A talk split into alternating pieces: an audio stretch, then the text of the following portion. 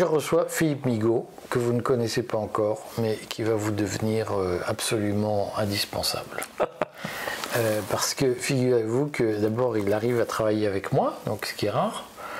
Euh, et ensemble, nous allons créer l'Institut Brennus. Mais je voulais qu'il vous explique ce, ce qu'est l'Institut Brennus, parce que c'est une innovation. Il va vous parler, il va vous en parler. Dis-nous ce que c'est, Philippe, l'Institut Brennus. Eh bien, on va dire que c'est une rencontre euh, de bons esprits, hein, de, bons esprits, ou en tout cas de personnes qui, euh, à l'instant T, se sont tous fait la, même réflexion, euh, notamment à l'aune bah, des débats auxquels on assiste tous sur les petits écrans en ce qui concerne la crise ukrainienne, les problématiques. sino-américaines dans le Pacifique. on s'est tous dit que on était un tout petit peu atterré de voir à quel point sur les plateaux on avait assez fréquemment euh, des intervenants qui n'étaient pas nécessairement au niveau, euh, qui étaient assez systématiquement sélectionnés euh, afin de propager la doxa officielle, que ceux qui arrivaient à se glisser de temps en temps sur un plateau pour porter une vision hétérodoxe des choses ne faisaient pas long feu sur les plateaux. En général. Tu veux dire qu'il y a une censure? Alors une censure, le mot, le mot est, peut-être un peu fort dans la mesure où elle, rien, elle, est, elle, est, elle est en tout cas, en tout cas la, censure est officieuse, mais, mais elle est bien là, hein, il est bien évident.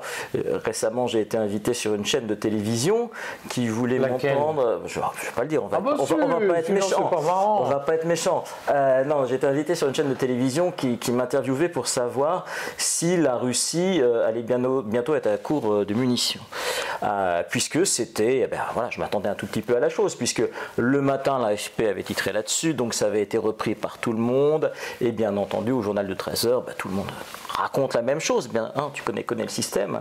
Et, et, donc, nous étions en direct, et j'ai expliqué qu'en fait, la consommation de munitions russes depuis le début de l'intervention, était relativement faible et qu'à côté de ce que nous avions utilisé nous pendant les 78 jours de frappe sur le Kosovo, 23 000 frappes air-sol en 78 jours, les Russes étaient des, petits joueurs avec nous, euh, par rapport à nous, pardon, et que euh, en fait, compte tenu des stocks qu'ils avaient, eh bien, ils étaient sans doute pas à court ils pouvaient tenir euh, assez longtemps. Sauf que c'était pas ce qui était attendu, puisqu'on nous dit euh, non-stop depuis six mois que la Russie va être à court euh, tous les quatre matins, et puis on voit qu'ils continuent à bombarder comme des fous. Donc, ben voilà, on m'avait dit qu'on comptait sur moi pour de nombreuses coopérations, et pour ne pas, et pour ne pas, et pour ne pas avoir dit ce qu'il fallait dire, on va, on va jamais rappeler. Voilà, donc oui, bien entendu. Donc l'objectif est, de porter, non, pas de, créer un, institut pour faire polémique, mais pour porter une parole en matière de, relations internationales, de questions géostratégiques, géopolitiques, de porter une parole euh, qui d'abord soit au service strictement de l'intérêt national français, point, que ce soit au niveau de nos entreprises ou de notre diplomatie ou de nos forces armées, euh, strictement l'intérêt national, rien que l'intérêt national, et puis une parole euh, dépassionnée, euh, une parole libre et une parole eh bien, qui tienne un discours alternatif, mais alternatif, sérieux, sourcé, documenté, pour faire entendre tout simplement un son de cloche différent. Voilà. Alors, tu, nous dis que les intervenants sur les plateaux de télé ne sont pas forcément qualifiés sur euh, ces sujets, notamment le sujet ukrainien, russe, de mhm. relations euh, États-Unis-Russie. Euh, en quoi toi tu es plus qualifié? Parle-nous un peu de toi, qu'on sache qui tu es. Bah, bah, disons que j'ai quand même une petite légitimité pour m'expliquer sur ces sujets. D'abord parce que euh, bah, je connais bien le monde des médias, je connais les deux côtés de la barrière. Moi j'ai été journaliste au Figaro, j'étais le spécialiste des questions de défense du Figaro euh, pendant, pendant quelques années. À, quelle époque euh, Entre 99 et 2006. à ce titre, j'ai eu la chance de faire la session nationale de l'Institut d'études de la défense nationale, l'IHEDN, puis ensuite la session nationale du, Centre des hautes études de l'armement. Et je pense qu'en France, on doit être une demi-douzaine de au grand maximum à, être passés par ces deux établissements. Et ces deux établissements, ben, comme tu le sais, euh, à l'IHEDN, on fréquente le gratin euh, de l'armée française, puisque tous les gens qui font l'IHEDN, tous les personnel militaire qui font l'IHEDN avec des civils viennent du CHEM, du Centre des hautes études militaires, et ce sont tous les futurs généraux, les futurs amiraux de l'armée française. Donc on, est vraiment en contact avec des, avec des pointures et qui pendant une année nous enrichissent de connaissances, le genre de choses qu'on ne trouvera jamais dans la presse. et pareil au Centre des hautes études de l'armement. Au Centre des hautes études de l'armement, on est encore moins de civils. On est une 40, 40, 45 et là-dessus, on a, on a, on dirait, je dirais, 5 personnels, 5 personnes qui ne sont ni militaires ni ingénieurs de l'armement. Tout le reste, ce sont des militaires ou des, X-Min, super-héros, euh, tout ce que tu veux, euh, qui t'inventent des trucs à placement, des pointures, et c'est absolument passionnant, et qui donc te donne une culture armement, une culture industrie de l'armement géniale. Et puis ce sont des gens avec lesquels tu restes en, contact, bien sûr. Tu passes un an ensemble, pas mal de voyages d'études, Djibouti, euh, la Guyane, tout ça, enfin bon, vraiment passionnant. Donc on garde des liens, et puis quand on a quelque chose qu'on comprend pas, parce que moi je ne suis qu'un humble littéraire, euh, eh bien, j'appelle un copain ingénieur euh, spécialiste de crypto ou euh, un copain amiral qui a commandé des SNA ou des SNLE, puis, puis je lui pose les questions qui m'intéressent. Et généralement, ils ont, ils ont la patience et la gentillesse de se mettre à mon niveau et de me répondre.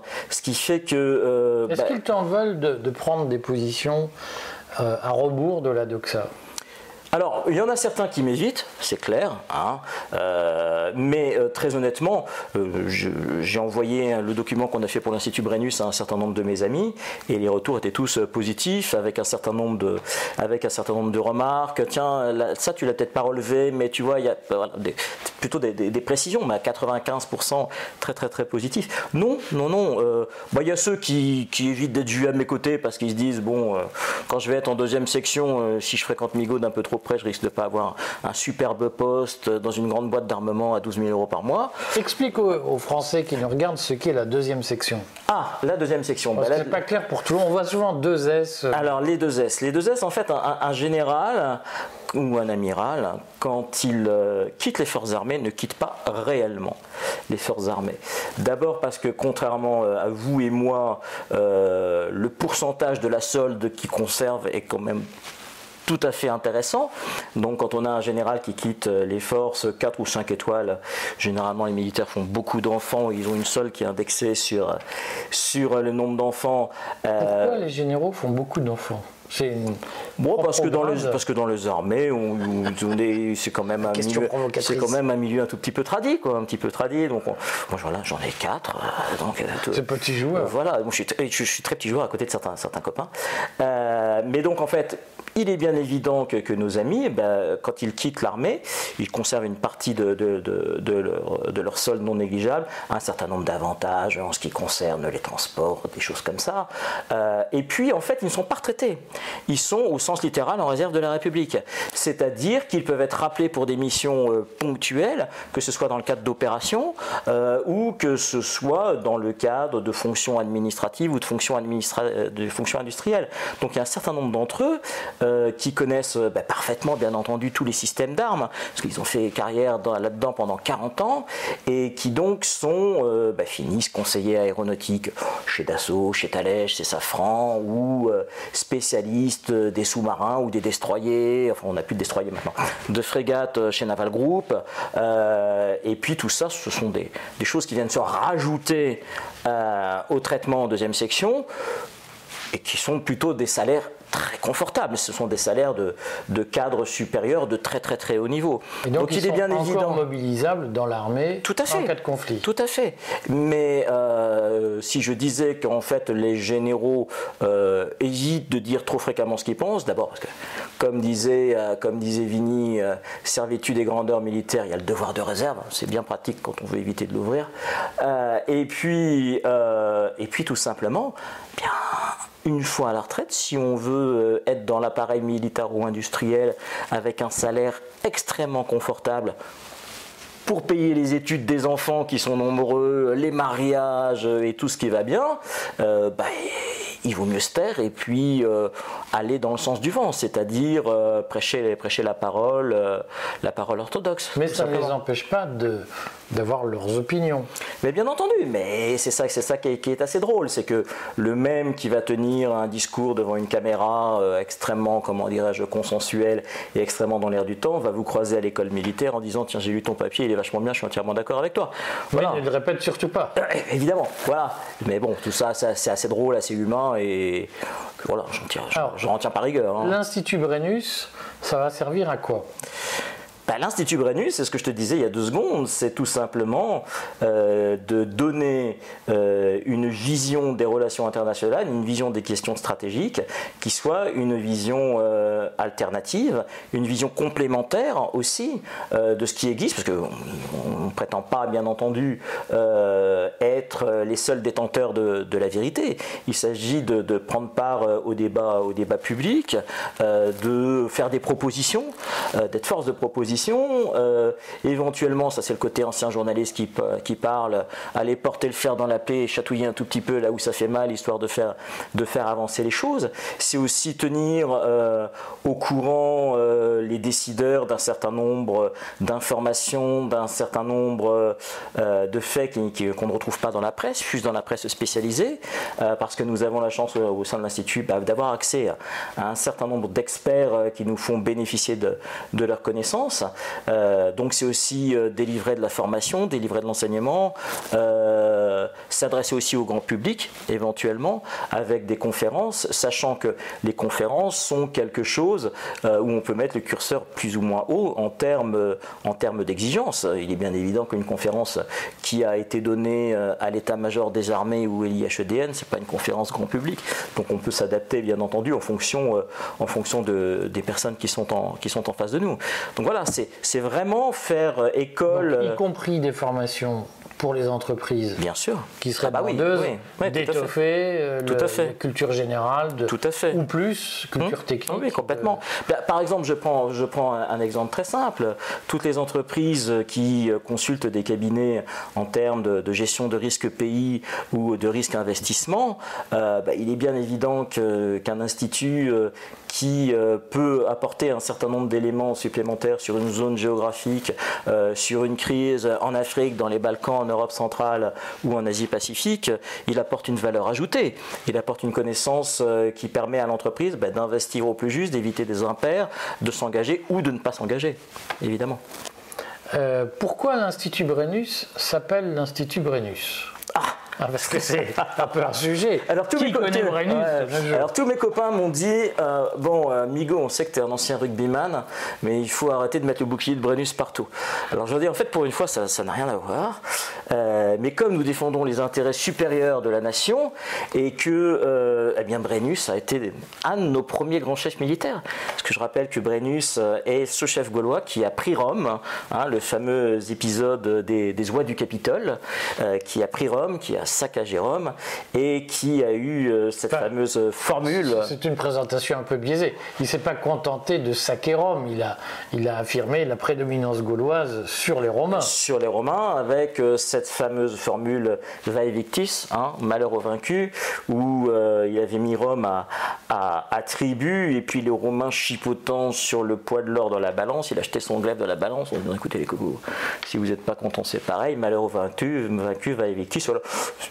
peut-être peut-être une appellation un petit peu, comment dirais-je, belliqueuse pour réaffirmer, euh, comment dirais-je, notre esprit, notre esprit patriote. Mais enfin bon, voilà, j'ai trouvé ça comme ça. Peut-être, peut-être aussi à cause du rugby. Ça ah, bon, mais enfin, on précisera quand même que tu dis nous, notre chef, etc. Mais la France ne s'appelle pas la Gaule, ça s'appelle la France. Oui, oui, bien sûr. enfin, je rappelle que nous sommes des Gaulois, c'est quoi déjà? Des Gaulois cocardiers et euh, je ne sais plus, euh, contestataires. Ah, probablement. Voilà, d'après ce que dit euh, réfractaires. réfractaires. Voilà, donc bah, assumons-nous, hein. nous sommes des Gaulois réfractaires, donc nous sommes des descendants de Brennus. Alors, il y a qui dans le. Pendant que tu fais de la publicité pour le vin, alors, il y a qui dans l'Institut Brennus? Eh bien, dans l'Institut Brennus,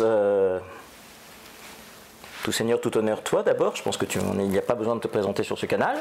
Hein. tu, es, tu, es, connu comme le loup blanc. Euh, Édouard Husson aussi, j'imagine, que tout, le monde le, connaît bien. Euh, nous avons euh, Jacques Hogar, hein, Jacques Hogar, euh, colonel en retraite, qui a créé une, entreprise, euh, on va dire, d'intelligence économique, d'intelligence stratégique et de sécurité qui s'appelle EP, mhm. qui est beaucoup intervenu en Afrique avec des missions de sécurisation de sites vraiment stratégiques pour la France, et notamment à Reva, au Niger et qui est quelqu'un qui a une très très grande expérience des forces armées, puisque je rappelle colonel, euh, ancien du, du, deuxième régiment étranger de parachutistes, qui a dirigé le groupement des forces spéciales au Rwanda en 94 pendant l'opération turquoise, puis en 99 au Kosovo. C'est marrant, on était vraiment, on a dû se croiser un nombre de fois incalculable au Kosovo, on était au même endroit, au même moment, moi en tant que journaliste et lui en tant que, que patron euh, du groupement de forces spéciales au Kosovo en 99. Donc c'est quelqu'un qui connaît parfaitement les forces armées, parfaitement l'univers des forces spéciales, euh, sortant d'une dynastie militaire. Euh, le papa est militaire, le grand-père est militaire, euh, le son, frère, son frère. Mais il ne faut pas le dire. Voilà. donc connaissant parfaitement, parfaitement le monde, le monde militaire, le monde des Balkans aussi et, l'Europe de l'Est et l'Afrique. Donc quelqu'un qui a énormément de cordes à son arc et quelqu'un de, de conviction ce qui est, ce qui est rare par les, temps, par les temps qui courent. Et puis euh, John Lockland, euh, qui, euh, qui est le Britannique de la bande, histoire de donner un, petit cachet international dans cette bande de, de Gaulois réfractaires. Voilà, de, cette bande de Gaulois réfractaires. Et, et, John est, comme son nom l'indique, un citoyen britannique qui à ce titre, je crois, n'est pas particulièrement euh, tendre avec l'Union européenne euh, et qui a une connaissance des Balkans et, de l'Europe centrale et orientale assez, euh, assez pointue et, et, qui nous apportera ses lumières en la matière. Voilà. Plus ton serviteur, enfin. Bon, et peut-être à l'occasion un élargissement. Ah bah oui, oui, non mais là on débute. Nous, donc, débutons. Alors, donc on se donne des rendez-vous réguliers, puisque le mmh. courrier des stratèges de toute façon est partenaire de l'Institut Brennus et publiera régulièrement les textes de l'Institut Brennus. Et puis, euh, je redis qu'il y a, je le dis puisque je ne l'avais pas dit avant, il y a une page euh, de mémoire LinkedIn euh, Institut Brennus, il y a un site Institut Brennus euh, et on lui souhaite à cet institut euh, longue vie et surtout euh, la, capacité à porter une vision différente, comme tu l'as très bien dit, de ce qu'on entend sur les médias subventionnés, qui est généralement une parole un peu monolithique et un peu binaire. Absolument. À bientôt, Philippe. À bientôt, Eric.